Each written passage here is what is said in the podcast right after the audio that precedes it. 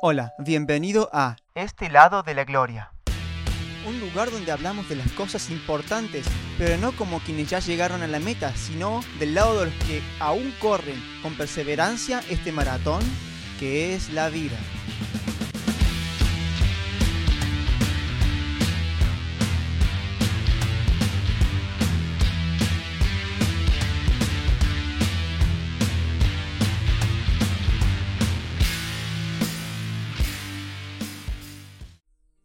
Hola, hola, hola, querida iglesia, ¿cómo estás?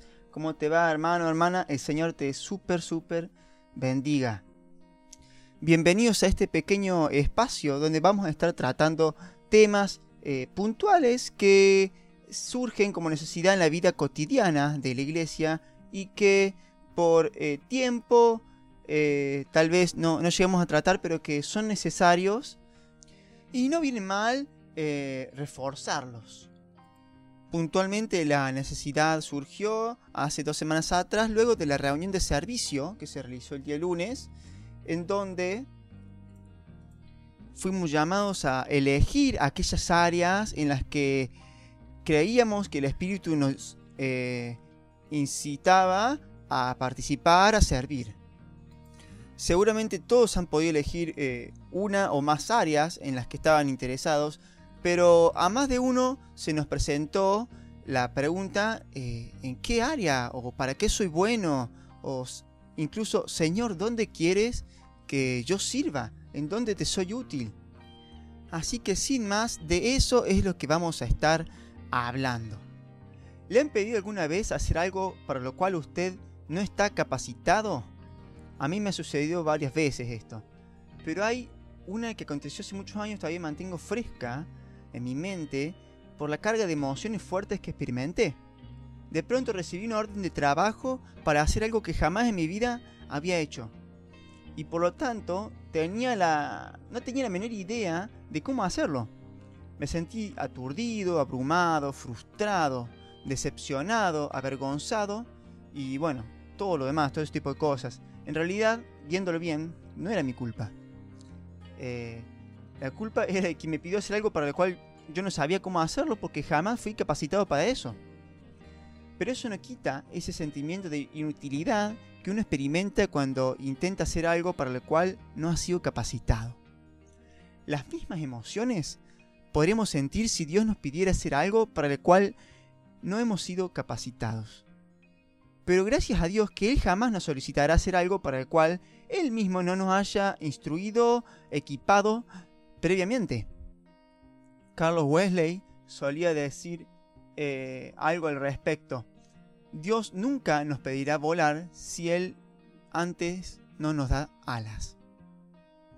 Su hermano Juan Wesley complementó la idea cuando dijo, si Dios me pidiera que vuele instantáneamente me saldrían alas. Entonces la pregunta es, ¿cómo nos capacita Dios? Bueno, pues por medio de los dones espirituales que Él mismo nos ha dado.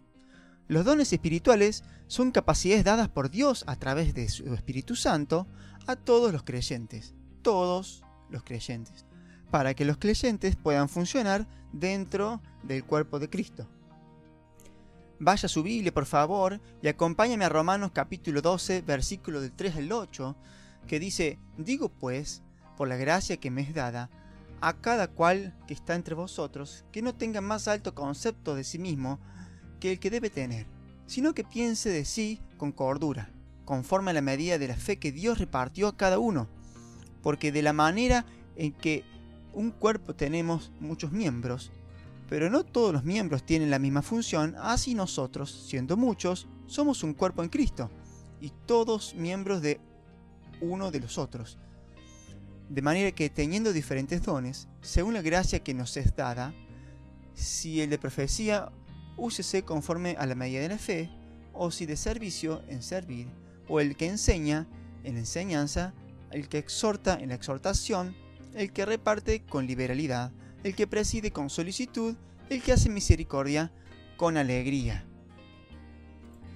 Notemos que los creyentes en general formamos un cuerpo, el cuerpo de Cristo o la iglesia.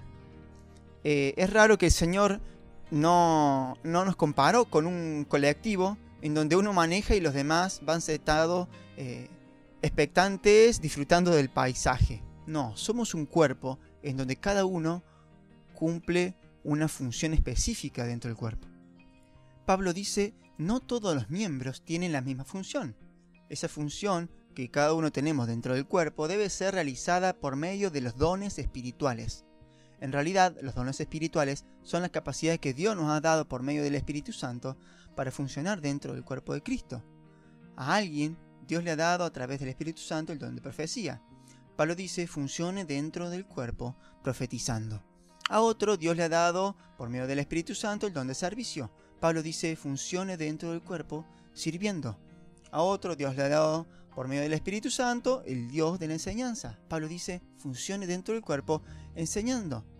Otro por ahí recibió de parte de Dios ¿eh? el don de exhortación.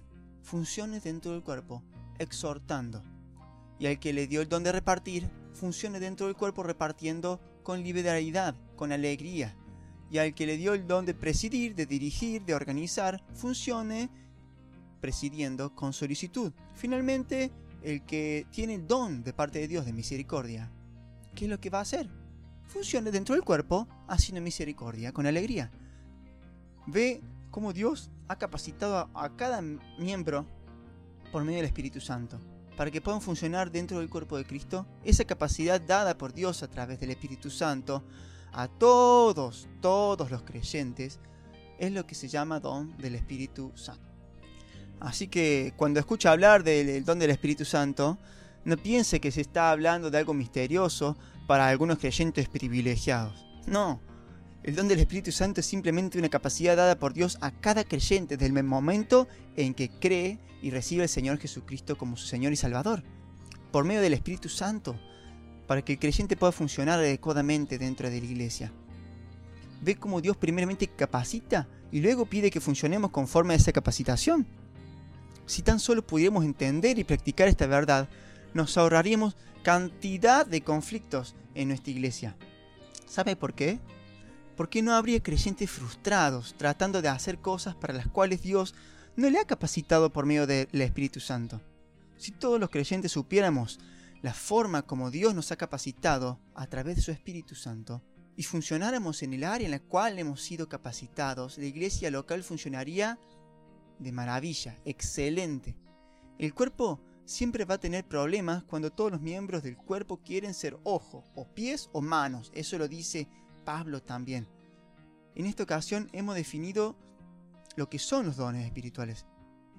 Recuerde, son capacidades dadas por Dios por medio de su Espíritu Santo a todos los creyentes para que podamos funcionar adecuadamente dentro del cuerpo de Cristo. No son para nuestro beneficio, sino para beneficio de los demás o beneficio del cuerpo. Si usted ha recibido ciertos dones espirituales, no tiene ninguna razón para sentirse orgulloso de eso, porque los dones espirituales no son para usted, no son para que usted se jacte de los dones, sino para que pueda servir a los demás. Lo dice claramente en 1 Corintios 12, versículo 7, son la manifestación del Espíritu Santo en el creyente para provecho de la iglesia. En este texto que acabamos de leer, es obvio que cada creyente ha recibido esa manifestación del Espíritu Santo o esos dones. Si usted es creyente, ha recibido ciertos dones. El hecho de que usted no sepa por ahora qué dones ha recibido no significa que usted no haya recibido dones. Porque la palabra de Dios es muy clara al afirmar que no existe creyente que no haya recibido dones espirituales. Fíjese lo que dice 1 Pedro 4, 10. Cada uno según el don que haya recibido, ministrelo a otros como buenos administradores de la multiforme gracia de Dios. La palabra ministrelo significa sirva. Lo que Pedro está diciendo es cada uno según la capacidad que haya recibido de Dios por medio de su Espíritu, sirva a los demás como buenos mayordomes de la multiforme gracia, del regalo multiforme y merecido de Dios. Los dones son capacidades para servir, no capacidades para ser servidos. Son herramientas otorgadas a un esclavo, a un siervo, para que ejecute un trabajo ordenado por su amo. También eh, vamos a hacer una pequeña diferencia entre dones y talentos naturales.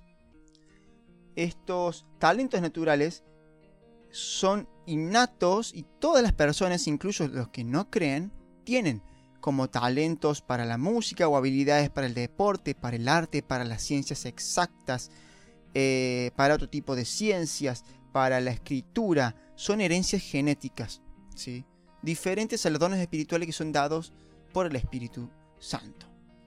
También hay que hacer distinción entre los dones espirituales y el fruto del Espíritu. Los dones, como hemos dicho incansablemente, son capacidades dadas indiscriminadamente a todo creyente. En cambio, el fruto del Espíritu son manifestaciones que solamente los creyentes llenos del Espíritu Santo pueden poseer. ¿Esto qué significa? Que podemos hacer uso de los dones incluso estando en pecado. ¿Sí? Eh, y esto se ve muchas veces en la Biblia. Eh, así que hay que hacer diferencia entre los dones que Dios da y el fruto que es la llenura o la manifestación de vivir llenos, obedientes al Espíritu Santo, siguiendo eh, los deseos del Espíritu y no de la carne, como dicen tantas otras partes de la Escritura. Bien, antes de terminar esta pequeña sección, eh, vamos a responder la pregunta de quién decide qué función va a desempeñar cada miembro, cada creyente. Bueno, Romano 12.3 dice que Dios reparte, según a él le parece, los dones. 1 Corintios 12, 11 dice que lo hace por medio del Espíritu Santo como es su perfecta voluntad, como a él mejor le parece. Así que bueno, gracias Dios por tu sabiduría al repartirlos y porque todos son buenos. Gracias porque todos tus dones son buenos. Amén. Ahora bien, ya sabiendo todo esto, manos a la obra. Necesitamos hacer un inventario de cuáles herramientas tenemos para trabajar en el cuerpo de Cristo. ¿Mm? El problema es que la iglesia no sabe a veces qué tiene para ser efectiva. Así que sin perder más tiempo vamos a ir a la palabra. Existen tres pasajes bíblicos en los que tenemos lista de dones espirituales. Primero tenemos Romanos 12, del 6 al 8, donde dice, de manera que teniendo diferentes dones, según la gracia que nos es dada, si el de profecía se conforme en la medida de la fe, o de servicio en servir, o el que enseña en enseñanza, el que exhorta en la exhortación, el que reparte con liberalidad, el que preside con solicitud, el que hace misericordia con alegría. Aquí tenemos siete dones. Profecía, servicio, enseñanza, exhortación, repartir, presidir y misericordia. Ya vamos a ver tranquilo, qué significa cada don. Para eso estamos haciendo esta lista. El segundo pasaje bíblico es 1 Corintios 12 del 8 al 10, que dice, porque a este es dada por el espíritu de la palabra de sabiduría, a otro palabra de ciencia, según el mismo espíritu, a otro fe por el mismo espíritu, a otro dones de sanidades por el mismo espíritu, a otro el hacer milagros, a otro profecía, a otro discernimiento de espíritus, a otros diversos géneros de lenguas y a otros la interpretación de las lenguas. En este pasaje tenemos una nueva lista de nueve dones, que son palabra de sabiduría, palabra de ciencia, fe, sanidad, milagros, profecía, discernimiento de espíritus, lenguas e interpretación de lenguas. Y el tercer pasaje bíblico donde tenemos una lista de dones es Efesios 4:11, que dice, y él mismo constituyó a unos apóstoles, a otros profetas, a otros evangelistas, a otros pastores y otros maestros. Según el texto, hay estos cuatro dones, apóstol, profeta, evangelista y pastor maestro. Este es el inventario completo, así que en resumen tenemos 18 dones. En el próximo encuentro vamos a tratar de ordenarlos y de eh, describirlos y tratar de eh, averiguar cuál tenemos ¿sí? Eh, en una primera instancia. Así que desde ya eh, los espero en el próximo encuentro. El Señor les super bendiga y que puedan meditar un poco en estos versículos que hemos trabajado. Nos vemos una vez más en este lado de la gloria.